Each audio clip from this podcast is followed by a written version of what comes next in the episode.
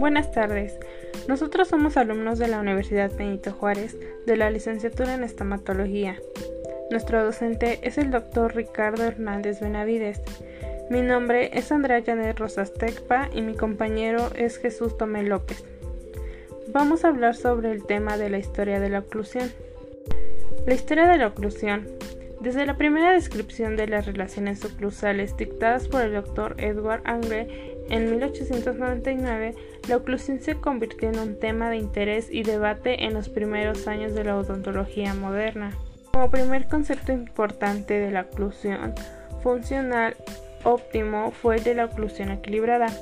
Este concepto se definía una oclusión bilateral balanceada que se desarrolló para las prótesis removibles totales, ya que facilita la estabilidad de la base de la dentadura durante el movimiento mandibular.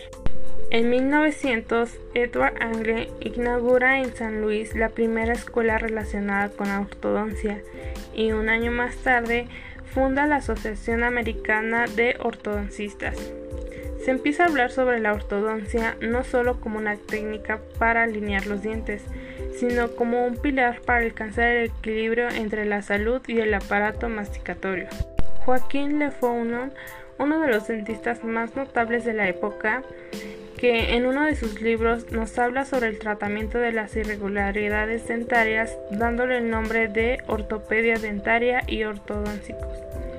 Por aquellos años, en 1875, John Nutting Farrar ideó los aparatos metálicos para conseguir movimientos dentarios que con sus tornillos y tuercas consiguieron sustituir las gomas elásticas que se utilizaban hasta en ese momento y que solían provocar molestias y daños en las estructuras de los dientes.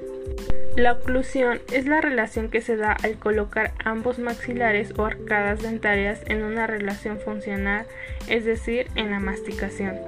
Para realizar la oclusión intervienen tres articulaciones que son la oclusal, la alveolo dentaria, la temporomandibular o ATM, que es la que realiza la oclusión moviendo la mandíbula mediante los músculos masticadores elevadores de la mandíbula.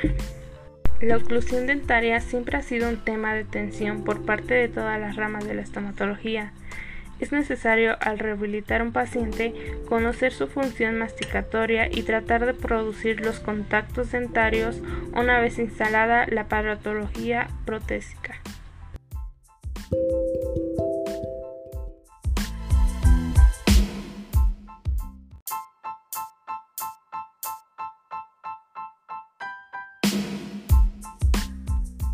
La historia de la anatología, tras muchas oclusiones y debates, posteriormente se desarrolló el concepto de contacto excéntrico unilateral para la dentición natural entre 1947 y 1963. Al mismo tiempo empezó a utilizarse el término natología. El estudio de la anatología ha pasado a ser conocido como la ciencia exacta del movimiento mandibular y los contactos oclusales resultantes. El concepto anatológico se popularizó no solo para el uso de la restauración dentaria, sino también como el objetivo terapéutico cuando se intentaba eliminar los problemas oclusales. Su aceptación fue tan completa que se consideraba la maloclusión y a menudo simplemente se le trataba porque su oclusión no se ajustaba a los criterios que se consideraban ideales. Por lo tanto, el principal objetivo de la anatología es conservar las articulaciones temporomandibulares, músculos de la masticación, dientes y periodonto, para lograr un equilibrio el cual se establezca cuando el odontólogo hace sus restauraciones colocando las cúspides de los dientes, deslizándose suavemente sin contactar contra las cúspides de los antagonistas y además tomando en, en consideración los determinantes de la articulación temporomandibular. ¿Qué es la natología?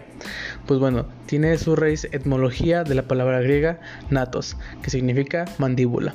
Es una especialidad odontológica que estudia las funciones en las que los órganos de la masticación están involucrados en englobar la trituración de la comida, la estabilidad de la cabeza en el espacio, es decir, temas relacionados con el equilibrio las patologías masticatorias como el bruxismo y las articulaciones del lenguaje.